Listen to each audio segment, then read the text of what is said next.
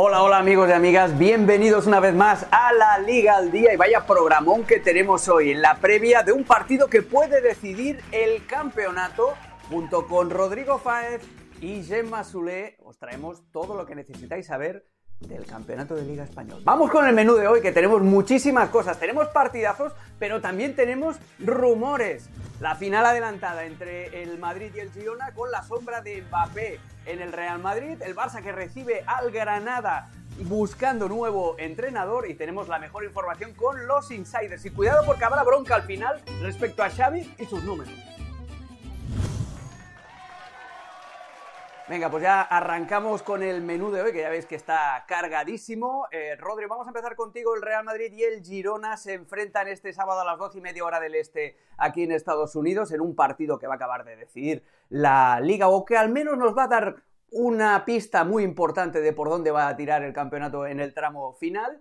Pero antes, ya estamos en ese periodo de pasión de parisino, Rodri. Kylian Mbappé parece que poco a poco se va acercando un poquito más al Real Madrid y mete miedo, mete muchísimo miedo esa posibilidad, no solamente entre los rivales en la liga, sino también entre los posibles rivales europeos, especialmente en Inglaterra. Esto es lo que han escrito en Inglaterra, en concreto en el Daily Mail, un eh, periodista que se llama Pete Jensen, pero que vamos, que escribe una frase que podría afirmar tranquilamente Tomás Roncero. Si el Real Madrid finalmente ficha a Kylian Mbappé, tendrá el mejor equipo sub-25 del fútbol mundial. No sé si dan campeonatos por eso, ¿eh? Uno que podría dominar el juego durante una década. El único inconveniente de tener un equipo tan estelar es la poco envidiable tarea de mantener contentos a todos. Y es por eso que el Real Madrid ha sido tan astuto en la elección de su entrenador como en la forma en la que ha construido el equipo. Es decir, Rodri, que aquí lo que está diciendo el colega Pete Jensen, aparte de, eso que es obvio, que el Real Madrid con esa colección de cracotes sub-25, sub-26 metería más miedo que una llamada a las 3 de la mañana, pero que esta renovación un poco sorprendente de Carlo Ancelotti por dos años también está relacionada con esa posible llegada de Kylian Mbappé, porque si alguien tiene mano izquierda y experiencia en vestuarios cargados de superestrellas, es eh, bueno de Carleto, ¿no? ¿Qué tal, Alex? El saludo para ti, para Gemma y para toda la gente. Pues sí, a ver, sí que es cierto que está todo encaminado a que Mbappé pueda llegar al, Real Madrid. Tiene que decidir, tiene que informar. Sí que es cierto que el otro día nuestro compañero Julian Logans eh, dijo ya que, que, había decidido no renovar por el, por el Paris Saint Germain.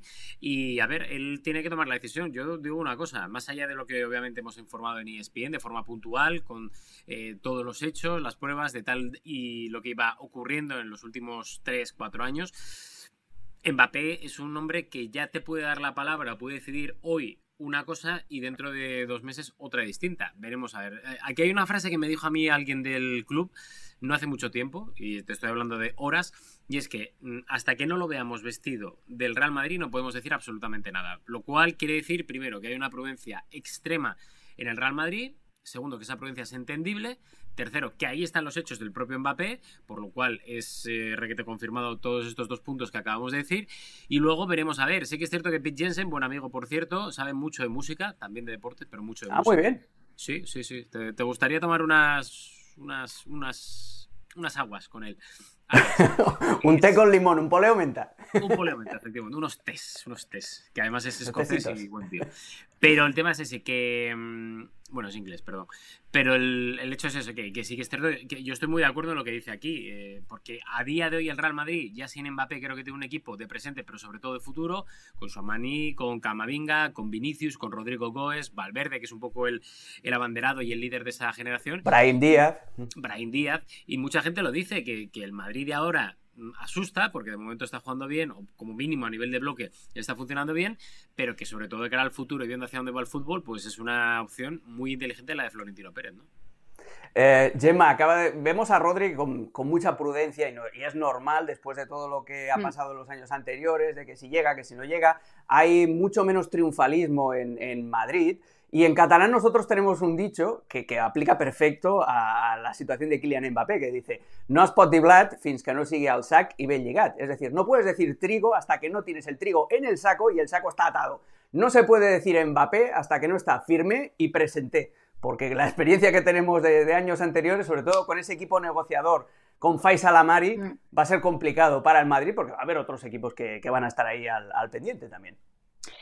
Sí, Alex, saludos a todos. Yo en el caso de Mbappé, además del trigo atado y bien atado, yo incluiría casi amasado y en forma de pan para decir que Mbappé está realmente, hasta que no lo vemos en la castellana, eh, ya todo firmado y, apareciendo en el primer entrenamiento, eh, puede pasar cualquier cosa porque ha, sido un serial detrás de otro. Ya ni me acuerdo cuántos veranos, inviernos de fichajes, eh, cuántos ridículos de exclusivas de redes sociales, de tortugas que iban, venían tic-tac, tic-tac, tic-tac. Tic-tac. Eh, bueno, ha sido eh, realmente innumerables y, es verdad que ha sido considerada seguramente la, perla del gran futuro de Europa ya presente y, normal también que, de algún modo quisiera negociar y también él ha estado muy presionado, más allá de que él y su representante, su madre, miren por sus intereses, él ha estado muy presionado porque seguramente quizás ya hubiera dado el paso de irse de Francia, pero incluso el presidente presidente de la República año antes del Mundial,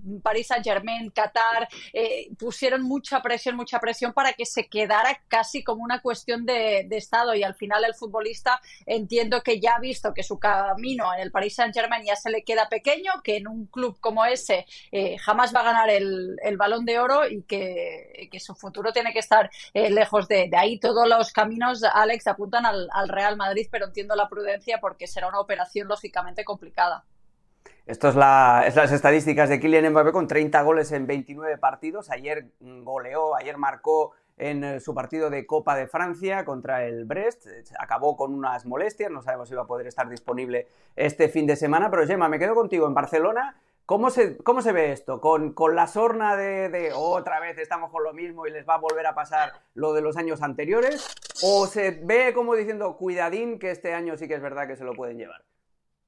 Yo creo que ha vuelto el, no sé si miedo, pero sí temor o, preocupación de los primeros años, cuando ya se rumoreaba y eran rumores tan fuertes y desde la capital de España se nos decía que sí, que sí, que ya estaba, que venía. Es verdad que desde Barcelona preocupaba mucho ¿no? la presencia de un super crack como Mbappé en ese lado y desde la salida de Messi, digamos que del lado del Barcelona no tenían esa eh, superestrella. El año pasado, pues sí que quizás se, se tomaba con más tranquilidad, pero ahora el Barça está inmerso son una crisis eh, tan grande, eh, estando pues tan complicadas las opciones de liga, que uno piensa, eh, o al menos es lo que dicen los aficionados del Barça, que si el Real Madrid sin Mbappé ha mostrado esta solvencia, imagínate el año que viene si no tiene una plaga de lesiones y además tiene una superestrella como, como es Mbappé. Así que hay lógicamente preocupación y ya no solo por la llegada de Mbappé, sino se suma a la gran preocupación que hay para el equipo azulgrana. Sí, que después ya hablaremos de eso, porque Deco dio una entrevista a TV3. Antes de pasar ya a la previa del partido del Girona, Rodri, Tebas ha dicho hoy en unas declaraciones que eh, cada día que pasa ve a Mbappé un 2% más cerca del Real Madrid. Yo no soy un lince en matemáticas, pero si hoy partimos de cero, en 50 días Mbappé ficha por el Madrid. Bueno, una recomendación a Tebas que no utilice porcentajes y Mbappé en la misma frase experiencia personal. Pero. ¡Ay! Eh, no, pasa nada. Es, aliado, Tebas es aliado. Pero luego, em, Tebas también dijo el año pasado que veía a Mbappé cerca del Madrid. Y también dijo lo mismo que ha repetido hoy: que el Madrid tiene dinero para cometer ese fichaje y el de otro más. Porque el Real Madrid ha hecho muy bien los deberes a nivel económico, porque ha estado mucho tiempo sin fichar, ha estado mucho tiempo también vendiendo a mucha joya de la cantera, Mm. Y entonces al final, eso al final, como dice mi, abuela en Asturias, ¿no? Dice, hace calcetu y vas poco a poco ahorrando para, para, para luego poder gastar, ¿no?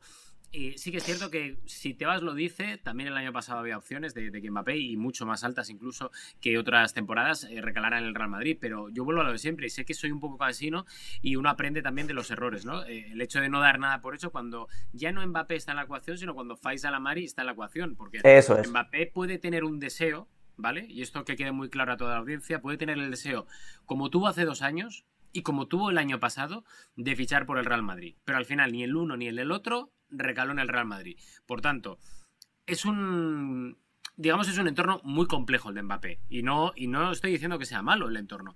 No, es un entorno que parafraseando a nuestro compañero en Francia, que tiene muy buen acceso, eh, Julian Logans, al entorno de Mbappé, es un entorno que muchas veces prioriza más el tema de ser businessman, ¿vale? Y conseguir ser el atleta mejor pagado de todos los tiempos, eh, a incluso la gloria deportiva. De momento lo están consiguiendo, porque con 25 años Mbappé ha ganado una cantidad de dinero que seguramente otros no habrán soñado mm, con no sé cuántas Super Bowl, no sé cuántos eh, anillos de la NBA y no sé cuántas Champions. Y le queda todavía media vida por delante. Veremos a ver si Mbappé ahora prioriza la gloria deportiva, que ojo, priorizar la gloria deportiva en este caso, vamos a decirlo, el Real Madrid, no quiere decir dejar de ganar dinero ni vivir. No, que no lo van a pagar en caramelos, eso está claro. Es obvio, es obvio. Pero eh, la, oferta de renovación del Paris Saint Germain es tremenda también y veremos a ver qué decide al final en ese aspecto o si se confirma, mejor dicho, la información que ya tenemos de, desde Francia, de Julian Logans, de que Mbappé ha decidido fichar por el Real Madrid. Pero yo hasta que no lo vea, os digo que no me lo acabo de creer 100%. Y esto no es desmentir absolutamente a nadie, pero es que es, es un entorno muy complejo, ¿no? És la realitat, és no es pot blat fins que no sigui al sac i, i. Si quiere gloria deportiva, hombre, así comienza el himno del Madrid, ¿no? De las glorias deportivas. Eh, ahora sí, hablamos del, equipo, vamos a, vamos a hablar de ese partido. Rodri, dame más, eh, dame más insight de, del partido contra el Girona. Estamos viendo la seguidilla ahora que le viene al Real Madrid. Estos dos partidos son importantísimos, contra el Girona, donde se juega la primera plaza en la liga, la ida de los octavos de final contra el Leipzig y después tres partidos un poquito más asequibles, especialmente ese derby en Vallecas, lo que pasa es que es en Vallecas donde ya sabes que al Madrid le cuesta y después recibe al Sevilla y visita Mestalla, otro campo donde siempre le esperan al Real Madrid con, con uñas y dientes. Rodri, ¿cómo está la enfermería del Real Madrid? ¿Cómo están sobre todo los centímetros en la zona central? Porque si Marcos Llorente ya les anotó el gol del empate, pues imagínate a Dobbik o imagínate a Stuani, que son altísimos y que van bien de cabeza. Eh, ese es el principal dolor de idem de Carlo Ancelotti, ¿verdad? No, 100%, 100% Alex, porque hay un problema ahí, que, está claro. El otro día, de hecho, fíjate que un jugador del Atlético de Madrid, igual estoy hablando de más, pero me, me dijo que. Nunca hablas de más. En los últimos partidos del Real Madrid no entendía por qué los rivales no centraban más cuando precisamente el, equipo está, está echando en falta ese tema de los centímetros. Pero bueno, eh, de momento a día de hoy, ¿vale? Estamos grabando esto a jueves. Eh, Nacho casi descartado, casi descartado para el uh. partido contra el Girona. Eh, Rudiger parece que puede llegar a tiempo. Yo no me acabo de creer que la semana pasada solo tuviera un golpe. No me lo acabo de creer porque un golpe ya tuvo que ser muy fuerte para llevar semana y pico eh, tocado. Pero a mí lo que me dicen es que mañana, viernes, se reincorpora al grupo y que puede llegar sin problemas. Veremos a ver si se confirma porque ahí por si acaso no me quiero tirar a la piscina, pero sigue siendo duda entre algodones, pero yo creo que sí que va a llegar. Y arriba, Vinicius parece que está requete confirmado, que va a llegar, así que el quebradero cada vez es más en los centrales, como decías tú, Alex, porque claro, con la baja de Nacho una de dos, o Suameni o Camavinga, yo creo que tirando igual más para Camavinga, que es el hombre para todo, muy polivalente, creo que puede ser una opción, al igual que puede ser también Ferland Mendy. Veremos a ver por qué se decanta Ancelotti, porque no lo tiene fácil, que el Girona llega sin complejos, sin nada que perder, y oye, yo entiendo que los de Mitchell, después de lo que llevamos viendo durante toda esta temporada, vayan a ganar y a, por todas. El problema además para Ancelotti es que si quita a Mendy del, lateral para meterlo de central de, con centímetros, problema del Girona es que si, te preocupas en centrar, o sea, en, defender su zona central, tiene a dos aviones en las bandas, tiene a Sabiño y a Sigankov, es decir, que a Mendy lo vas a necesitar en la banda también, es un dolor de cabeza tremendo y eso que me dices de Nacho es muy preocupante desde el punto de vista de Carreto, porque entonces sí que, sí que se te cae el invento. Chuamení tiene que jugar allí, eh, Rudiger, aunque sea cojo, porque si metes a Carvajal tienes el mismo problema. ¿Quién va a defender a Sabiño? ¿Lo va a defender Lucas Vázquez? Mm, es un, problema enorme. Gemma, por parte del Girona, ¿cómo están las cosas cuando ya se sabe que no van a estar ni Mitchell ni Daily Blin, tampoco va a estar Yangel Herrera? Eh, son bajas importantes, pero ¿cómo va el conjunto de Montilivi al Bernabéu? ¿Con qué espíritu, con qué ganas y con qué convicción? Pues van con muchas ganas, con mucha ilusión, van con mucha prudencia también siguen sin querer colgarse el cartel de candidatos a ganar la liga. Dice Mitchell, eh, de hecho ha, hablado hace poquito, eh, que hasta que no sea la última jornada y estén con opciones de la liga, ellos no son candidatos a la liga, eh, ni mucho menos quieren colgarse esa, esa presión extra, porque entienden que el hecho de viajar, de, ir sin presión, les da, les da un plus interesante a los futbolistas. Lógicamente están preocupados por las ausencias. La de Blin, eh, siendo tan poderoso el ataque del Real Madrid, es, eh, es, muy sensible porque el veterano futbolista ha sido clave en el eje de la zaga y es una, es una baja lógicamente importante. También la de Herrera. Y Michel en la banda también. Él explicaba que, claro, que no es lo mismo dirigir desde la banda que desde arriba, que él desde arriba no tiene la sensación, no ve cómo están los futbolistas y esto le, le preocupa de, de sobremanera. Pero bueno, es verdad que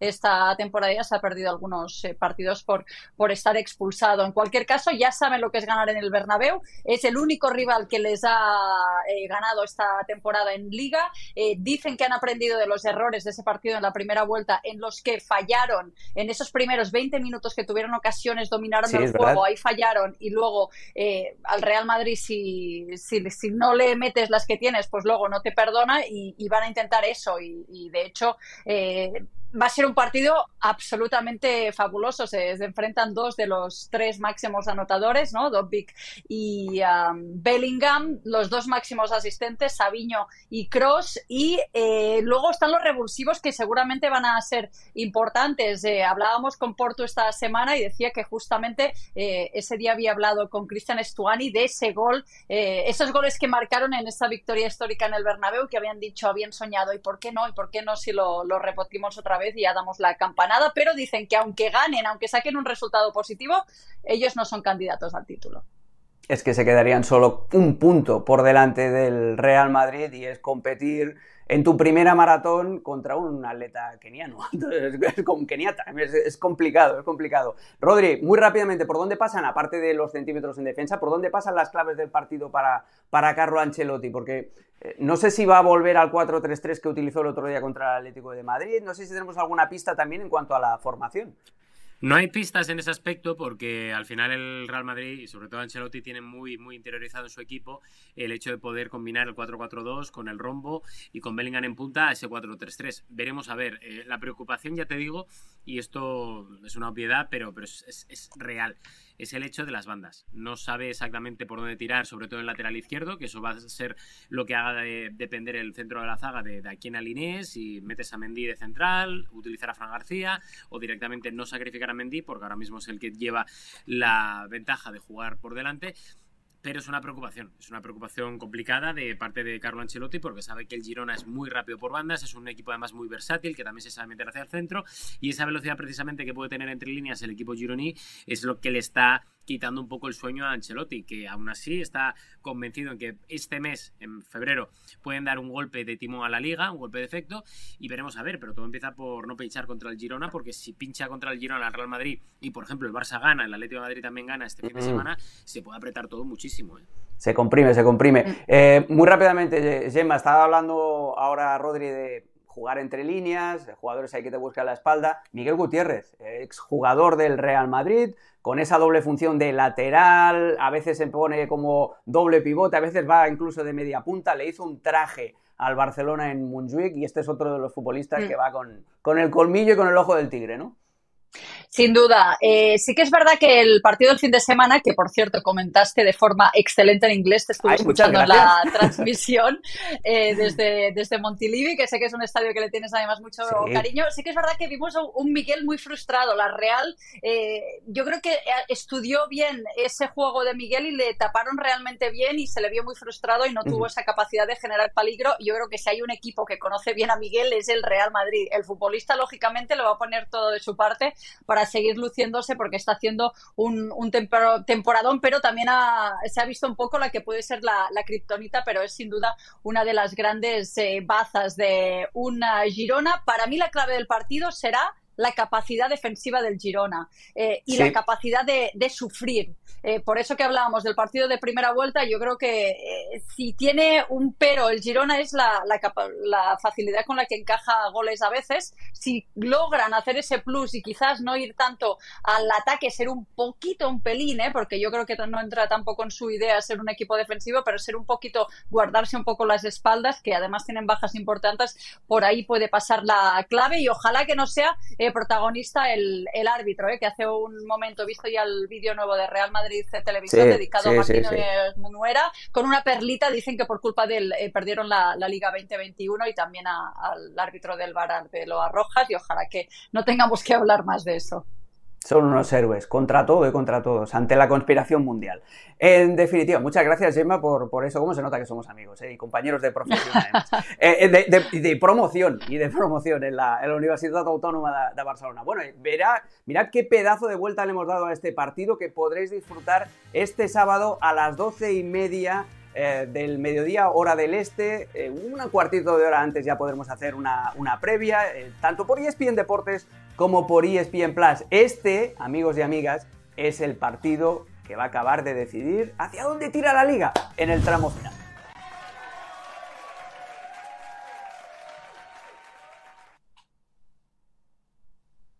Y ahora ya entramos en el capítulo del Fútbol Club Barcelona. Vamos a hacer un poquito la misma dinámica que hemos hecho con el Real Madrid. Vamos a dar la previa del partido contra el Granada, pero antes tenemos que, tomar, que tocar temas eh, extra cancha y están calentitos, están recién sacados del horno, porque ayer eh, Deco, el director deportivo del Barça, dio una entrevista al programa Onza de los compañeros de TV3, de la televisión de, Cataluña. Tocó muchísimos temas y ya ha avisado el panorama que le viene al próximo entrenador, al que sustituya a Xavi Hernández. Vamos a ver las declaraciones de Deco, que dice, el entrenador será consensuado entre el presidente y yo. Bueno, más bien el presidente te va a decir lo que tienes que hacer, pero bueno, necesitamos uno que sepa lo que es el Barça y entienda nuestra realidad actual. Este verano no vamos a hacer grandes fichajes y el nuevo entrenador debe entenderlo. No sé qué pasará con Mbappé, pero sería un error vender a Araujo y Frenkie para traerlo. Me gustaría mejorar la plantilla y no empeorarla. Bueno, ese es el trabajo de cualquier director deportivo, mejorarla en vez de empeorarla, porque si la empeoras, amigo Deco, te vas a la, calle. Gemma, ¿por dónde empiezas a, trocear estas declaraciones? ¿Qué es lo que lees entre líneas o directamente frontal de lo que propone Deco para el próximo entrenador del Barça y para el panorama en general de la plantilla? Bueno, decirte, yo vi la entrevista en, en directo, eh, comentarte que, que me, estuvo bastante bien, Deco, eh, por hecho que no es un portavoz que haya hecho este tipo de entrevistas muchas veces y lo apretaron bastante y les, le hicieron preguntas ¿no? que, que, en algún momento podían llegar a ser eh, comprometidas y creo que se salió bastante bien. Quizá lo que no me gustó es que, por ejemplo, a Xavi le puso la nota de 10. es imposible ponerle a 10 a un, a un, entrenador que él mismo se va porque no están funcionando las cosas. Pero bueno, aparte de, de esto, sobre el tema de entrenador, yo creo que lo, quizás más eh, destacable es el hecho que eh, eh, dijo que Rafa Márquez no es una opción, que solo era un parche, pero que van a buscar ese tipo de, entrenador con un poquito más de experiencia, sin lógicamente desvelar nombres y de algún modo quitándose la, presión o la premura diciendo que eh, ahora lo importante es el equipo y que no, eh, no van a, hablar ni, estar con entrenadores que ya lo harán después. Eh, quiero pensar que eso no es cierto y que sí que están trabajando en eso porque va a ser difícil, porque además Alex, como bien apunta, si no va a tener dinero para hacer grandes fichajes ni, ni demás, pues lógicamente va a haber una tarea de convencer y de argumentar con otros eh, elementos a, ese entrenador que quieren con, experiencia y al que además no le pueden pagar un supersueldo por la situación complicada financiera del, Fútbol eh, Club Barcelona. Creo que muchos son evidencias. Ya sabemos que el club no puede afrontar grandes fichajes porque eh, la situación es la, es la que es, así que tienen algunas bazas como el talento y juventud de la plantilla, el histórico que es el, club y que de algún modo es un, es un gran club a pesar de las circunstancias bajas de, de, eso para intentar convencer a alguien. Sí, pero el problema, Rodri, yo esto, esto lo veo como un ejercicio de realismo por parte del Barça, pero esto mm, se te va por el desagüe si luego el presidente va vendiendo que el Barça tiene que pelear por todos los títulos, que perder tendrá consecuencias. a ver, yo lo que creo que es el mensaje correcto para la afición del Barça, teniendo en cuenta cómo está el club ahora, Rodri, es el de Deco. Es decir, no vamos a hacer grandes fichajes, no podemos eh, hacer grandes incorporaciones, el entrenador tiene que trabajar con lo que hay, pero si eso no viene eh, complementado por un cambio en el discurso en cuanto a las ambiciones y a los objetivos, el nuevo entrenador va a estar, bueno, lo van a tirar debajo del autobús directamente. Es que fíjate, cuando empezaron las palancas hace dos ventanas de, mercado con la porta. han perdido dos años con eso. Sí, total. Yo lo dije, digo, creo que se equivoca el Barça porque está haciéndolo bien, sacando dinero donde seguramente muchos pensábamos que no iba a sacarlo la porta y está opacando ese trabajo con falsas esperanzas y con populismos y demagogias varias. Ese es el problema que creo que tiene la porta, que, que, primero filtra demasiado, y esto sé que es algo muy contraproducente para nosotros los periodistas, pero tú cuando tienes a Xavi no puedes andar diciéndole a todo el mundo que no es una prioridad. Al igual que cuando mantiene a Kuman, decir públicamente, porque esto lo dijo públicamente, que Kuman se quedaba porque no habían encontrado otro eh, sustituto. O sea, culpa de la porta, culpa de Kuman por no tener personalidad, por lo menos para eso, y dimitir.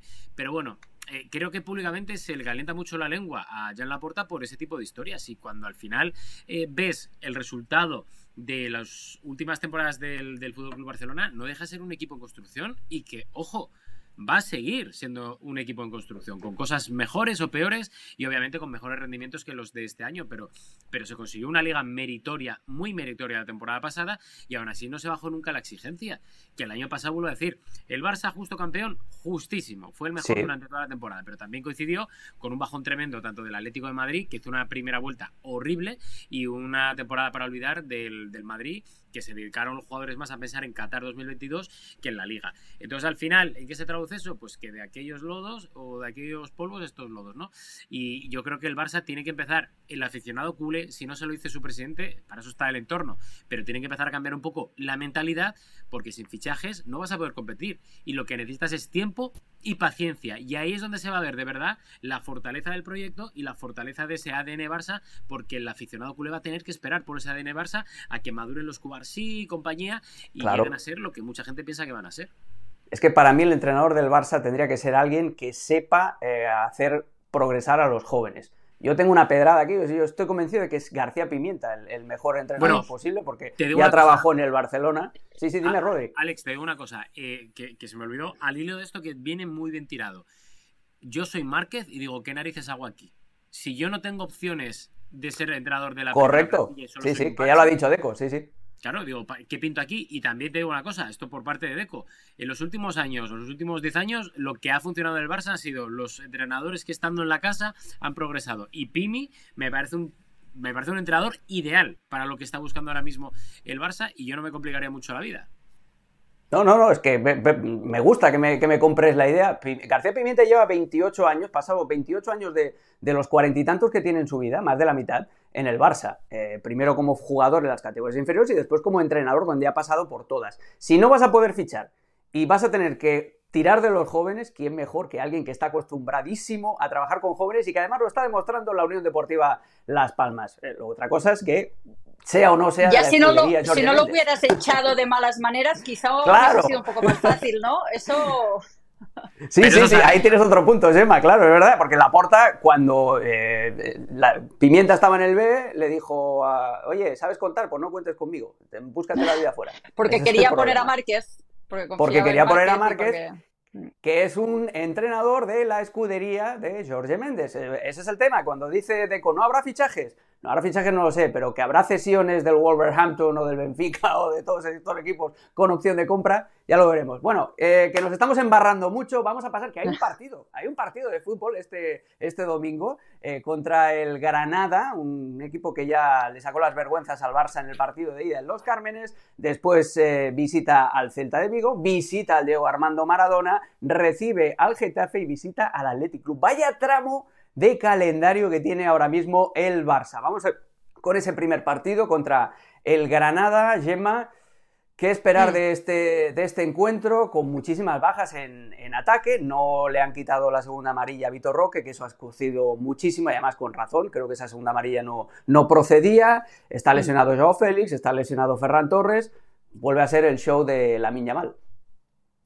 Sí, incluso Mark Yu está, con, está entrenando, pero con algunas eh, molestias, así que eh, complicado el tema del ataque. Sí que es verdad que Rafinha ah, lleva ya una semana entrenando y que todo apunta a que entrará en la convocatoria. Cuesta imaginar verlo titular, pero podría estar ahí, ahí de revulsivo.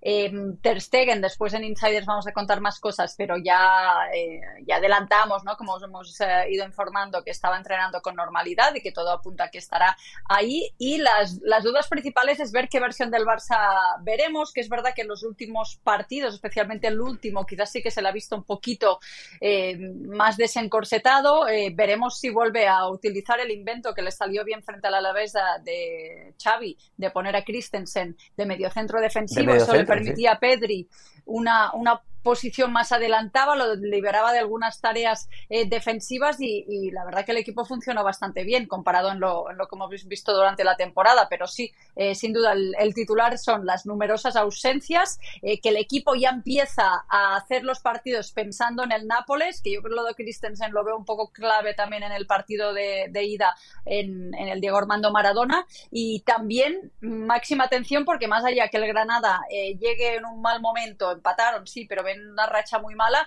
eh, ya consiguieron empatarle en los Cármenes en el Barcelona, en un partido francamente malo de los de Xavi, con ese doblete de Brian ah, Zaragoza. Así que la prudencia es máxima porque, eh, lógicamente, el equipo eh, no puede fallar y ya sabrá lo que ha hecho el, Real Madrid contra el, Girona y ahí piensa que se puede dejar puntos y que quizás, de forma muy hipotética, se podía incluso llegar a enganchar a la pelea por la liga. Es que esto es un win-win para el Barça, el, partido del, del, Real Madrid contra el Girona, porque no pueden sumar de tres los dos y vas a tener pues un puntito de, esperanza si ganas tu partido, te pones con 53. Imagínate que, yo qué sé, Madrid y Girona empatan, pues sería el escenario ideal para el Barça porque les recorta a los dos. Y yo estoy convencido de que el Barça en este tramo de temporada se va a acercar un poquito más al Real Madrid lo que pasa es que, y al Girona, lo que pasa es que después ya tiene que ir a San Mamés, tiene que ir a Montilivi, tiene que ir al Bernabéu, tiene que ir al Metropolitano, entonces se le va a acabar complicando un poquito la liga. Eh, Rodri, háblame de este Granada, ha cambiado de entrenador, ya no está Paco López, que les hacía jugar muy bien, pero que no conseguía demasiados puntos, se ha endurecido eh, con el cacique Medina, me encanta el, nombre, el nickname del nuevo entrenador del, Granada, eh, y además no, tienen ese poder de Brian Zaragoza que tenían, en, que fue el, el, show, fue el partido que destapó el fichaje de Brian Zaragoza por el Bayern de Múnich al final, del partido de ida. Sí, se ha ido Brian Zaragoza, ha llegado Facundo Pellistri, el jugador cedido por el Manchester United. Hemos estado hablando en el día de hoy con él porque es un chaval que creo además tiene mucho que contar, tiene un buen verbo y creo que tiene futuro, 22 añitos tiene, ya es la segunda experiencia en la liga porque estuvo en el Deportivo a la vez.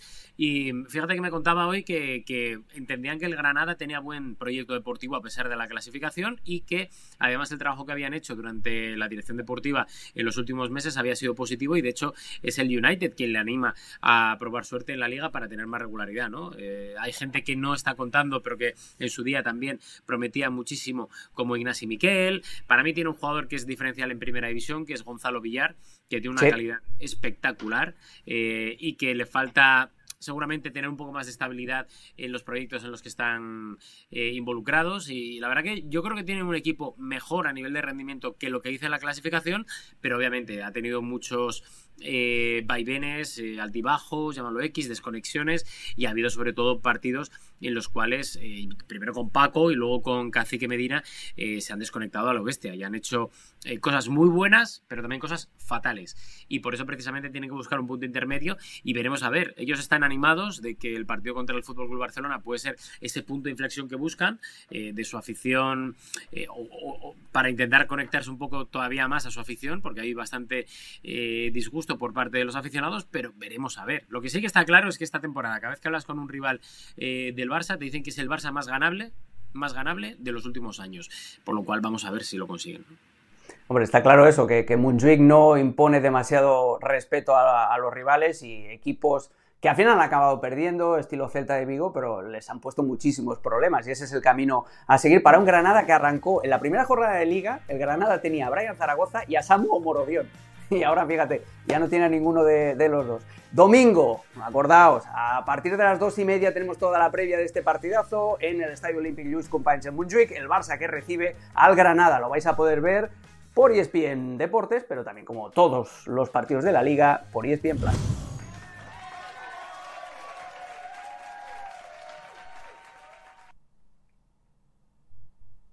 Ya llega, ya llega, llega, la, chicha. la, Hoy os estáis portando muy bien, ¿eh? porque me estáis regalando aquí eh, pequeñas pildoritas de, insiders durante el resto de los segmentos. Esto que acabas de decir, Rodri, de, Pelistri, me ha encantado también. O sea, ¿cómo vamos a ir regando un poquito de, información nuestra, la, tertulia informativa? Pero ahora ya vamos al turrón, vamos a lo duro de verdad, a esas informaciones que solo tenéis vosotros. Y me hiciste un pequeño adelanto, Gemma, eh, tenemos que hablar de Ter Stegen. He is back. Anda que no lo han echado de menos. Iñaki Peña en los mismos partidos ha encajado el doble de goles que, que Ter Stegen. No es solo culpa del chico, el, el engranaje defensivo del Barça está cayéndose a pedazos, pero claro, es imprescindible de cara a esa eliminatoria contra el Napoli que Ter Stegen empiece a tener ya buenas sensaciones bajo palos. Sin duda, y el uh, titular de Ter Stegen y 10 más ha sido esperadísimo para la afición del, del, Barça después de estos números que, como bien indicabas, no, no solo culpa de, de Iñaki Peña, pero eh, es verdad que el juego defensivo del equipo se ha resentido mucho de la ausencia del alemán. Lo que podemos contar es esto, que a, esta hora, eh, si no hay ningún tipo de contratiempo, que imaginamos que no, porque el plan ya ideado desde hace mucho tiempo era este, que pudiera volver dos partidos antes del duelo de ida contra el Nápoles, eh, ya ser titular frente al Granada. La, nos dicen que las sensaciones son muy buenas eh, y, y para, y para contar un poco lo que ha sido eh, Ter Stegen, eh, los que lo, lo, conozcan un poco, o ya solo viéndole a veces la cara de concentración o de cabreo cuando encaja un gol, o incluso cuando van ganando 5 a 0 y encaja y las broncas que le meten el defensa, él, el alemán es un animal competitivo. Y eh, estuvo con molestias eh, bastante tiempo, eh, incluso lo veíamos, nosotros que seguimos el, los partidos detrás de la portería, doliéndose de esa zona lumbar, finalmente decidió parar, hacer un tratamiento conservador, no fue bien y en diciembre decidió eh, operarse, pasar por quirófano, algo pues que era aconsejado también por el club, por los servicios médicos, porque consideraban que, uh, sería eh, más tiempo que estaría fuera, pero que sería mejor. Y es lo que nos cuentan, que, que, están muy satisfechos por cómo ha ido todo, por la recuperación, que él ha puesto mucho, muchísimo de su parte, que prácticamente no ha descansado para poder llegar lo antes posible con la fecha en rojo del partido contra el Nápoles, ha trabajado incansablemente, ha habido muy pocos días de, de descanso descanso para el guardameta alemán y que está muy bien y que dicen que se ha quitado un peso de encima, que realmente esas molestias eran, eran grandes y que piensan que se ha acertado y vamos a ver con qué sensaciones vuelven, pero, vuelve, pero realmente hay, hay mucha satisfacción en el entorno del, futbolista eh, de cara a este regreso. Bueno, pues ahora que esas sensaciones optimistas se plasmen sobre la cancha. Cada vez que escucho la frase tratamiento conservador, y esta también es otra pedrada, ¿eh? no puedo evitar eh, acordarme de, de, los amigos de La Sutana. Es un podcast en, en, catalán, un gag que hicieron con un titi bastante bueno, la verdad. Eh, Rodrigo, eh, me tienes que hablar este fin de semana de Super Bowl. Eh, en casa estamos emocionados, pero mi, mi mujer es súper fan de, de, de, Taylor Swift, así que vamos a estar pendientes del televisor. Vale, cuídate solo, mucho. Solo por eso, está. no, tenemos que hablar de el nuevo Bernabéu, que va a tener, no, no te digo la Super Bowl, o el Super Bowl, que mm. aquí en México se, se, enfadan si decimos la Super Bowl, en España se dice la Super Bowl. Um, eh, ¿Qué pasa con el nuevo Bernabéu, la NFL? ¿Vamos a tener una, una, un episodio de la NFL, un partido en Madrid como ya se hace en Londres?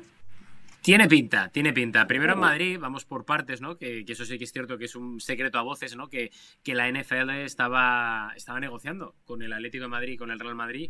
De hecho, gustaba mucho más la opción del Atlético de Madrid, del Metropolitano, por el Anda. hecho de tener la esplanada para poder poner, pues eso, atracciones para niños, eh, cualquier tipo de, de, actividad local comercial.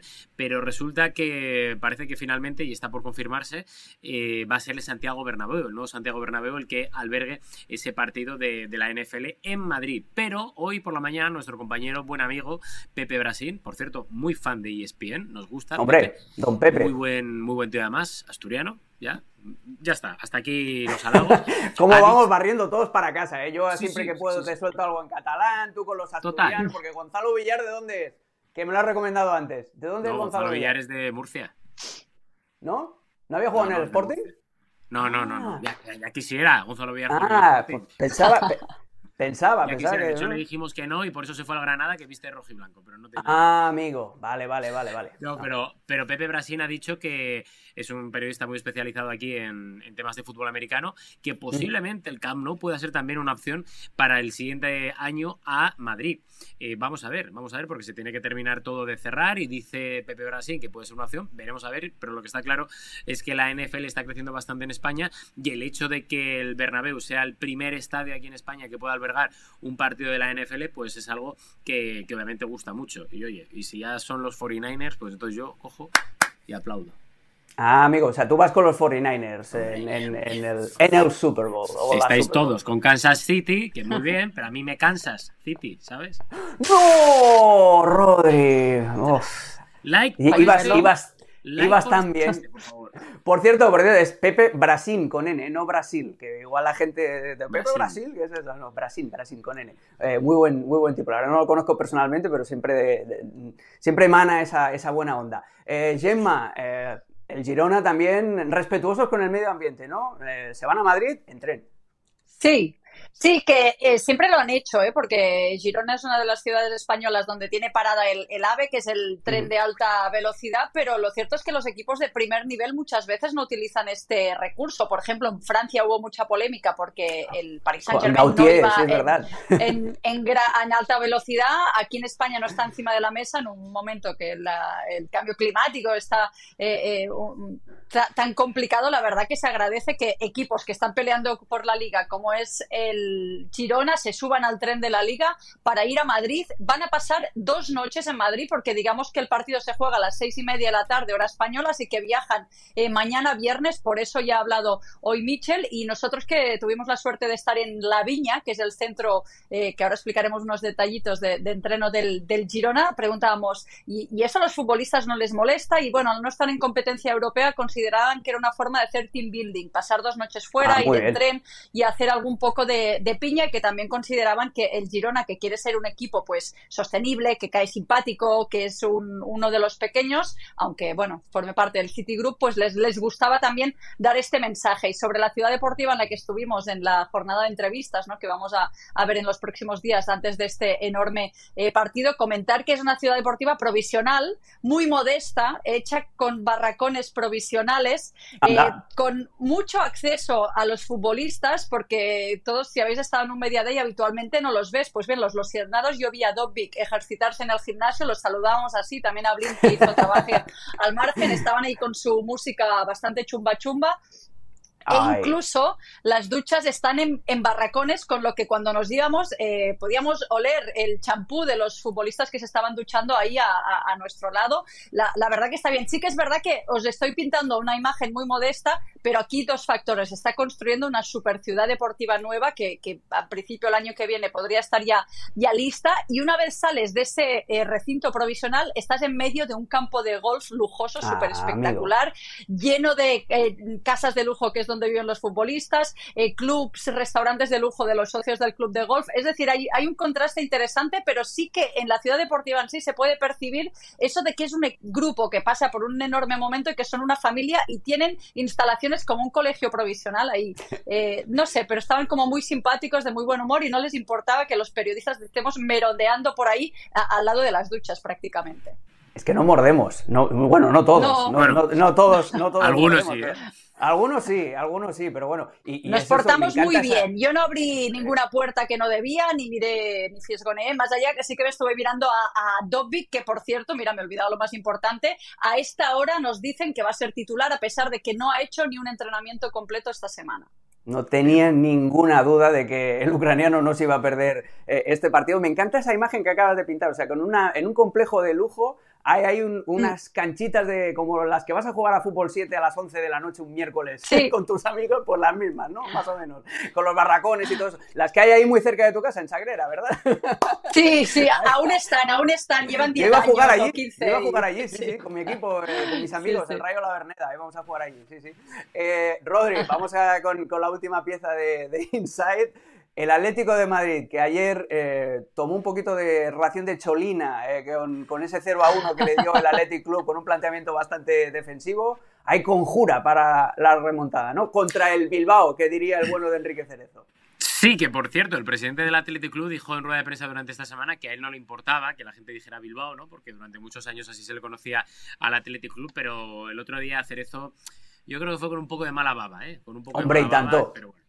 El tema es que eh, hoy hemos eh, intentado llamar a nuestras fuentes en el Atlético de Madrid después de la derrota en el partido de ida de semifinales de la Copa del Rey. 0-1, ganó el Atlético de Bilbao en el Metropolitano.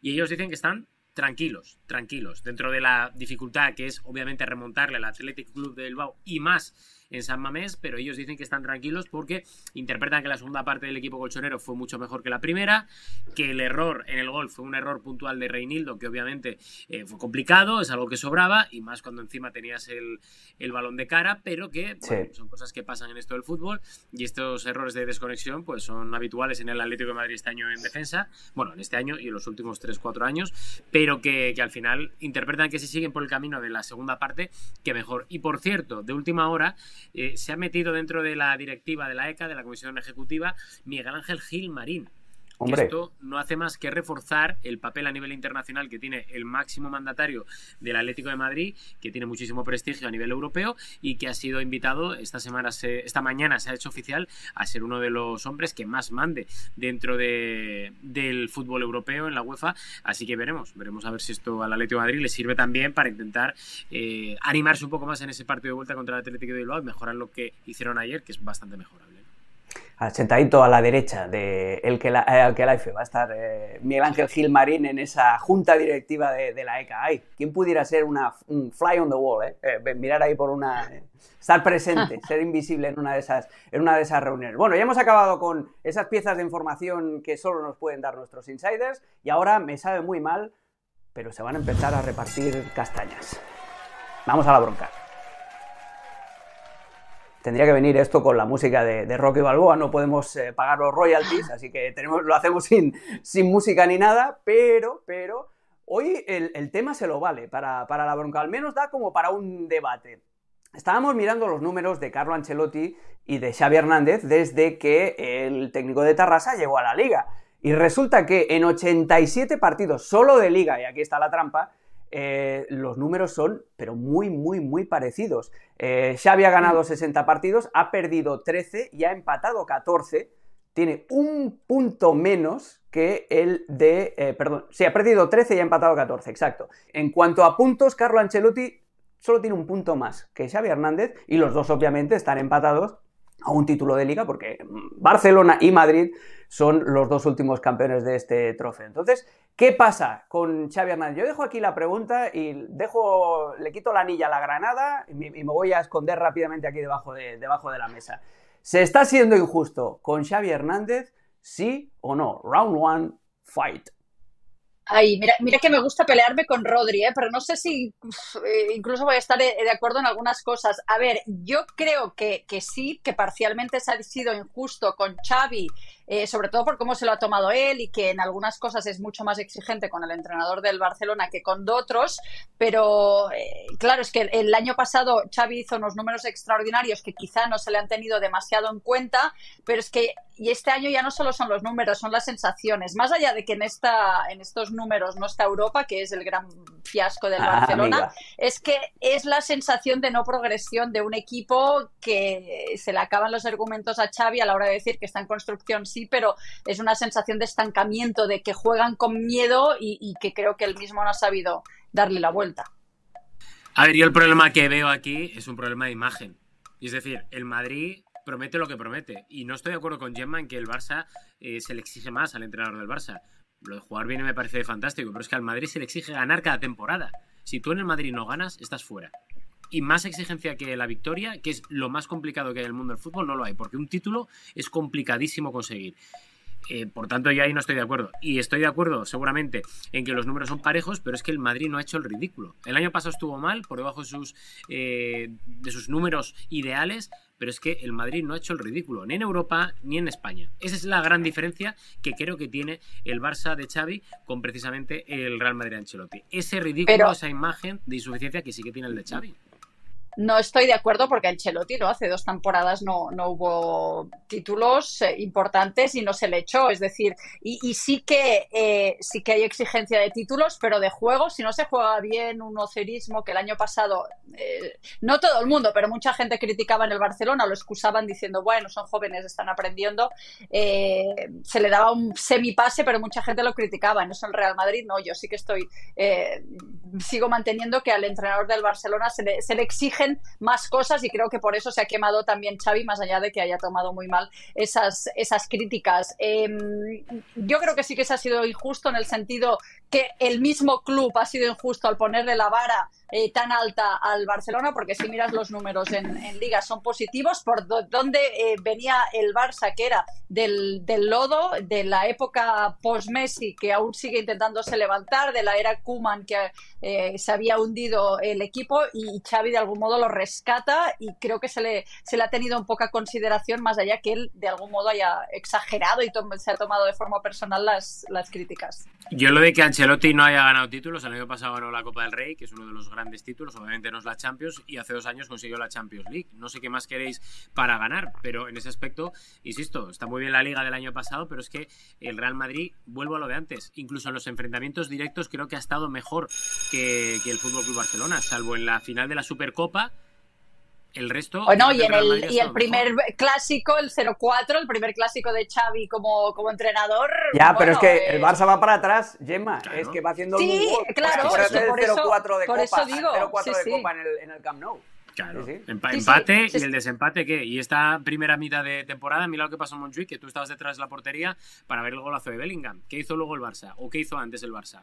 Pues bueno, es verdad que durante 70, 65 minutos fue, fue mejor y luego se vino abajo, porque es verdad que tiene unas carencias defensivas este año 90 que el año minutos. pasado no, Recuerda que son pero, 90 minutos. subo... pero en el partido, en, en, ese partido, el error, y esto es opinión mía, ¿eh? el error es de Xavi por, por, mantener a Cancelo de extremo derecho, en vez de meter a alguien un poquito más agresivo, cuando antes de que el Madrid metiera a Camavinga de lateral. Eso fue un error de lectura de, de Xavi Hernández. Así que ahí barro un poquito para el árbitro, ¿eh? eh barriendo para, para Rodri Faiz ahora mismo. Como diría Moisés Llorens, tú eres del aparato mediático madridista. Pues ya está. O del ah, Total, es muy, es muy sospechoso eso, sí, sí. Otro. Realmente. debo ser parte del madridismo sociológico. Bueno, va, que me, me, me, tenéis ya frito. Vamos al tiempo. Este.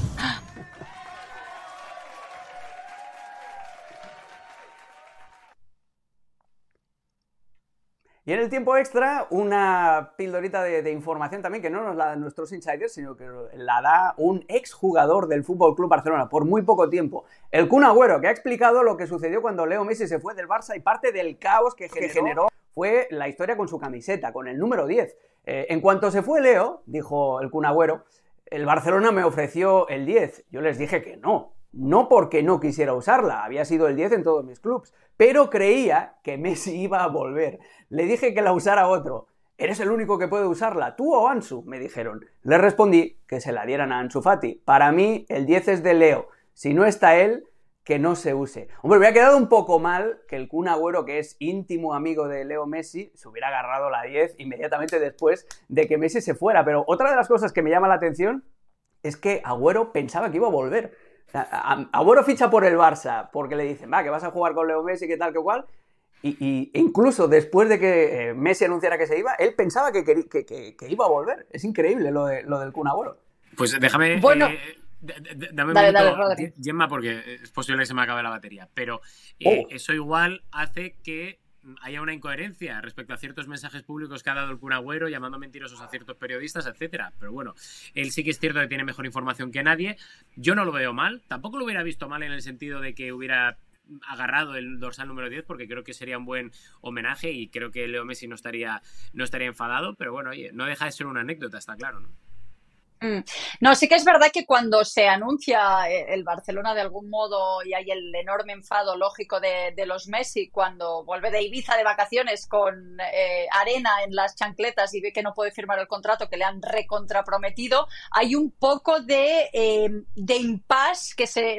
Bueno, hay mucho rumor, hay muchos intentos desesperados, hay medidas de presión, hay cosas que puede hacer que le hicieran dudar al, Kun Agüero, pero no tenía información de primera fuente y desde el club se transmitía que era económicamente, físicamente imposible que, poner ningún tipo de, contrato de, renovación. Yo creo que era más el deseo de él que se había mudado de Manchester a Barcelona en una casa cercana a la de Messi, que ya se imaginaban los asados eh, de todos los eh, días entre semana que tuvieran eh, feriado, yo creo que era, era la frustración de decir, no, no, yo no quiero la 10 porque aún puede pasar un milagro y que juguemos juntos, que es lo que yo he venido a hacer aquí. Sí, sí, sí, tal cual, tal cual es eso, era wishful thinking lo del, lo del Kun Agüero. A Messi en el avión le hicieron como, como le habían hecho previamente a Bacambú, ¿os acordáis? Que Bacambú estuvo a punto de fichar por el Barça, estaba jugando en China y tomó un avión, cuando hizo escala, no me acuerdo dónde era, cuando llega, claro, enciende el teléfono y le dice, no, no, que el Barça se lo ha pensado dos veces y vuélvete para China. Eso es lo que le hicieron a, Cedric Bacambú, pobre hombre. Eh, bueno, eh, vosotros habéis portado mucho mejor con, conmigo que el Barça con Bacambú, con Agüero o con Leo Messi. Muchísimas gracias chicos y chicas. Volvemos el próximo lunes, ya tendremos el resultado de ese partidazo que hemos preparado hoy, ese Real Madrid-Girona, este sábado en el Bernabéu, que puede decidir la liga. Volveremos cuando ya esté decidido ese resultado. Chao. Chao, chao. Chao, chao.